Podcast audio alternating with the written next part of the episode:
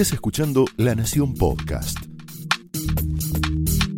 A continuación, el análisis político de Luis Majul en la cornisa.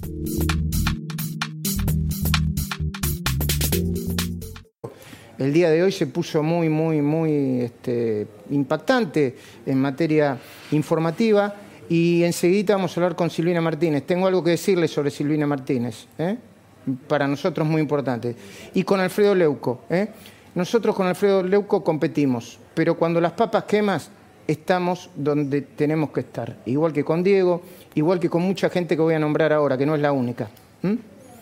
Federico, buenas noches. Gracias por... Buenas noches, Luis. Buenas noches. Ahora conversamos. ¿O querías decir algo? No, no, quiero decirte que es una noche complicada. ¿eh? Una Mm. noche complicada, ya hablaremos en el curso del programa. Pero bueno, solidaridad para todos los compañeros que están recibiendo apriétese. Mm. Eh, María Julia, buenas noches. Buenas noches, sí, lo mismo, digo, eh, ya ayer lo pude expresar públicamente, pero mi, mi apoyo también te escribió a vos. Sí. Este, y, y, por supuesto, todos los que firmamos estamos este, apoyando la libertad ¿no? de expresión y de periodismo, de ejercer nuestra profesión en este país. Gracias, María Julia. Quisieron meternos presos. Lo van a intentar de nuevo. A ver, me voy a aflojar un poco. Les voy a pedir un poco de silencio por ahí. Gracias. Nunca he recibido tanto amor, amor, ¿eh? como en las últimas horas. Lo tengo a flor de piel. Yo sabía que mi familia chica, a la que tanto estoy haciendo sufrir, me amaba. Yo lo sabía. Pero ahora sé cuánto y cómo me ama. Yo les prometí en estas horas que antes de tomar una decisión, cualquier decisión con respecto a mi carrera, primero voy a analizar cómo les afectaría o cómo los puede afectar. Les prometí que voy a ser más meticuloso, pero no me voy a callar. Tampoco voy a abandonar mi trabajo. Ellos saben, y saben que no es un, una definición de compadrito, sino una descripción, que no tengo miedo por lo que me pueda pasar. No lo tengo. Aunque insistan en querer meterme preso, a mí o a cualquier otro colega como la Nata o Nico Buñaski. Bueno, yo no soy de los que lloran, ¿eh? no es una virtud, me cuesta, me cuesta. Sin embargo, en los últimos días he llorado un poco. Y no me importa que mis agresores puedan pensar cualquier cosa sobre esto. Porque no lloré por miedo. No lloré de bronca. No lloré por odio. Lloré de emoción y de agradecimiento. Por eso ahora, junto con todo este equipazo que tenemos, me siento más fuerte que nunca. Hay una infinidad de personas a las que les voy a estar agradecido eternamente. Voy a mencionar algunas por el tiempo. a mi mujer, mi hijo y mi hija. Lo digo por orden de aparición. ¿eh? Cuando aparecieron en mi vida, digamos. Mis hijos están hechos de la misma madera noble que su mamá. Además son seres muy amorosos y cariñosos. Y heredaron, más que de mí, de mi padre, lo mejor que nos legó, la libertad y el pensamiento crítico. Bueno, para algunos, a ver, para algunos, eh, para gente que, que ve la realidad de manera muy superficial, el hecho que mis hijos muchas veces no piensen como yo, muchas, ¿eh? es un gran orgullo para mí. Un gran orgullo. Eso significa que tienen la cabeza libre, la mente libre y el espíritu crítico. A mi mamá y a mis hermanas.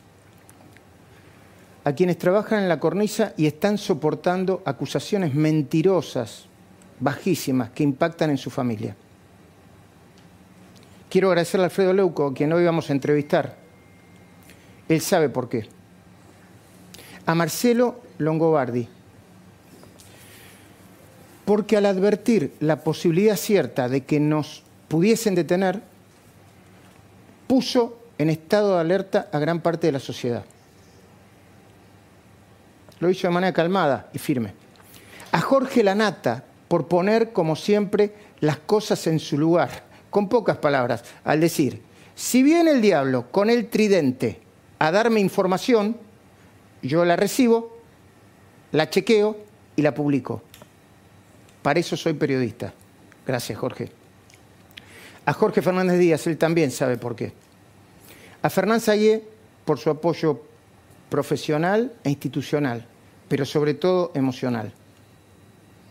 Y a los más de 300 colegas que firmaron la solicitada que apareció hoy y que está teniendo un enorme impacto nacional e internacional.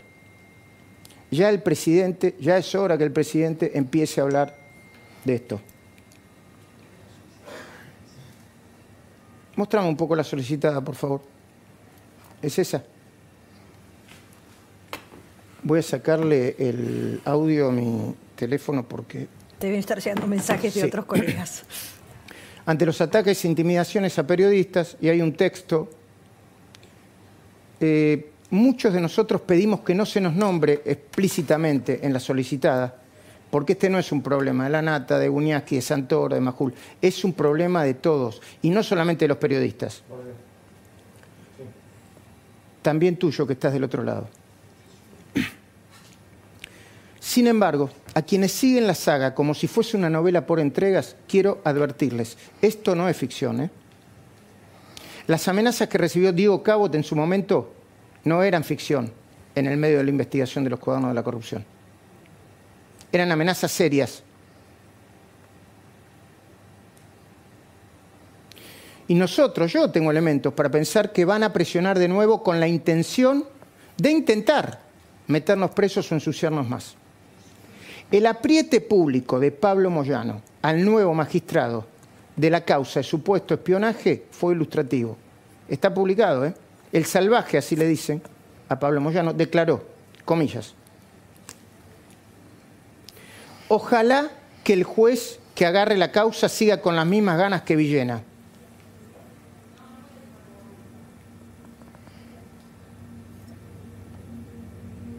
Siempre apretando siempre apretando.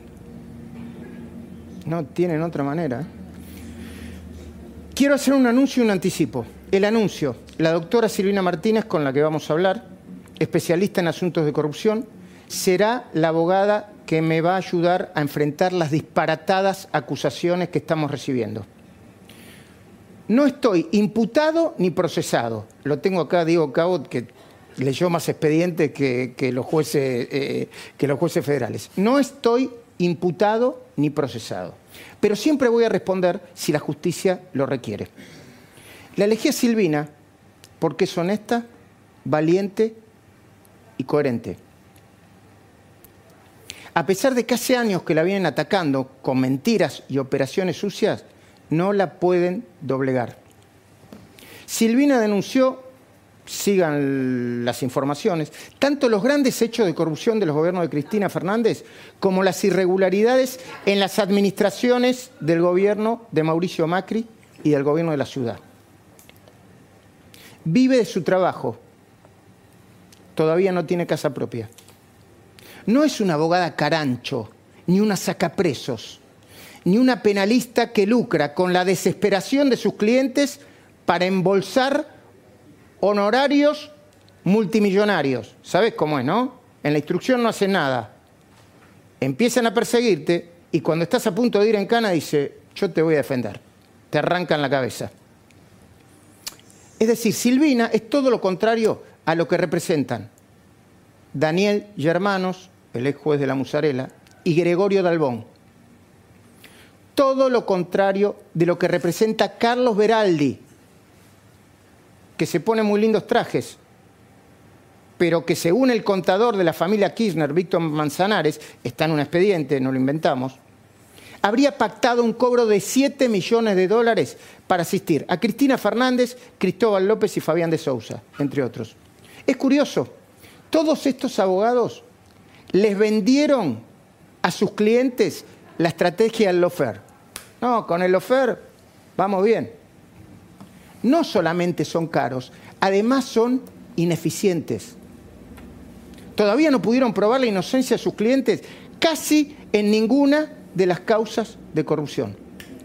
Un periodista que cubre judiciales me dijo, dime qué abogado te defiende y te diré quién eres. Yo ojalá pueda estar a la altura de Silvina Martínez, con la que vamos a hablar. En realidad van a hablar María Julia y Federico para preguntarle lo que quieran sobre, sobre la causa, ¿no? Y yo también un poquito, sí. La causa del supuesto espionaje ilegal está contaminada. Lo venimos diciendo hace tiempo. La causa, además del juez que se fue. Quizás se contamine más si quienes la tramitan y aceptan investigar para congraciarse con el poder de turno, las disparatadas acusaciones que vienen haciendo Germanos y Moyano de forma mediática y errática, se contaminen aún más. Parece que Germanos presentó una denuncia en el expediente el jueves pasado. Creo que es una denuncia, a mí me la mostraron. Es una ensalada mal hecha con ingredientes falsos. Contempla la delirante hipótesis de que algunos periodistas participamos de actividad de espionaje ilegal. Con los años que tenemos y además con las horas de, de nos ven desde la noche a la mañana. Hasta ni yo me aguanto de tanto que estoy en el aire. Ni tiempo tendríamos. Y hermano nos acusó de lo mismo ya una decena de veces. Es importante que lo sepas, porque esto no es una novela. ¿eh? Fui sobreseído por las justicias tantas veces como las que Moyano y hermanos me acusaron.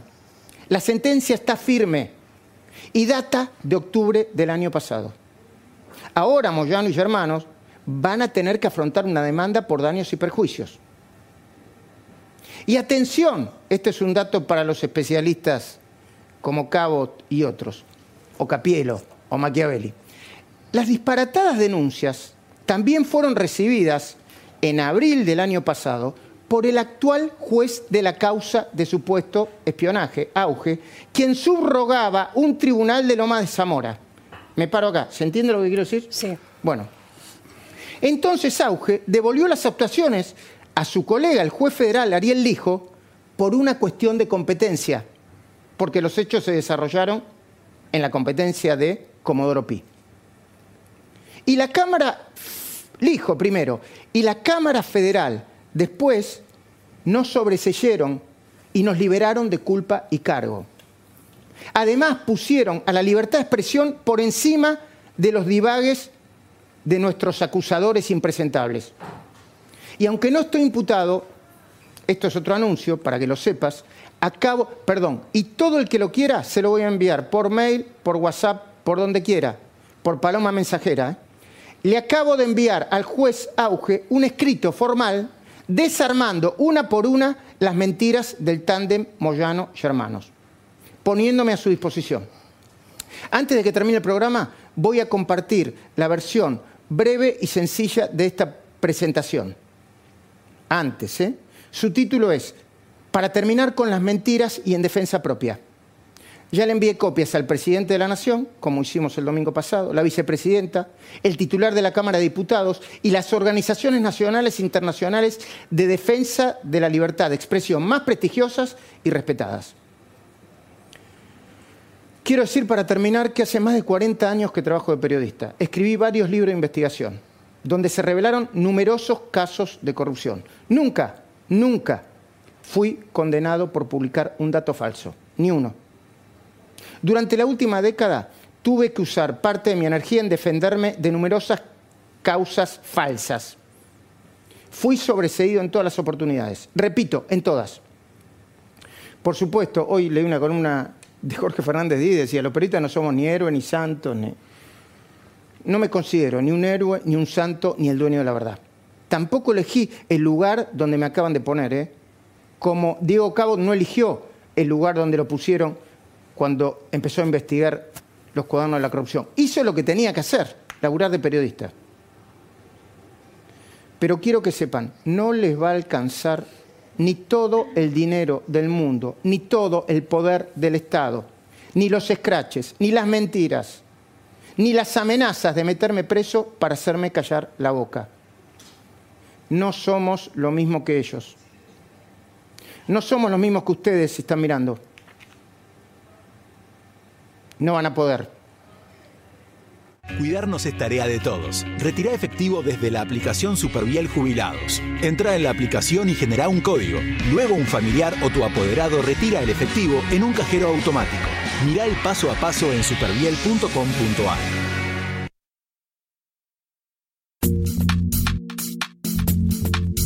Esto fue el análisis político de Luis Majul en La Cornisa, un podcast exclusivo de La Nación. Escucha todos los programas en www.lanacion.com.ar. Suscríbete para no perderte ningún episodio. Estamos en Spotify, Apple Podcast, Google Podcast y en tu reproductor de podcast favorito. Seguí escuchando La Nación Podcast.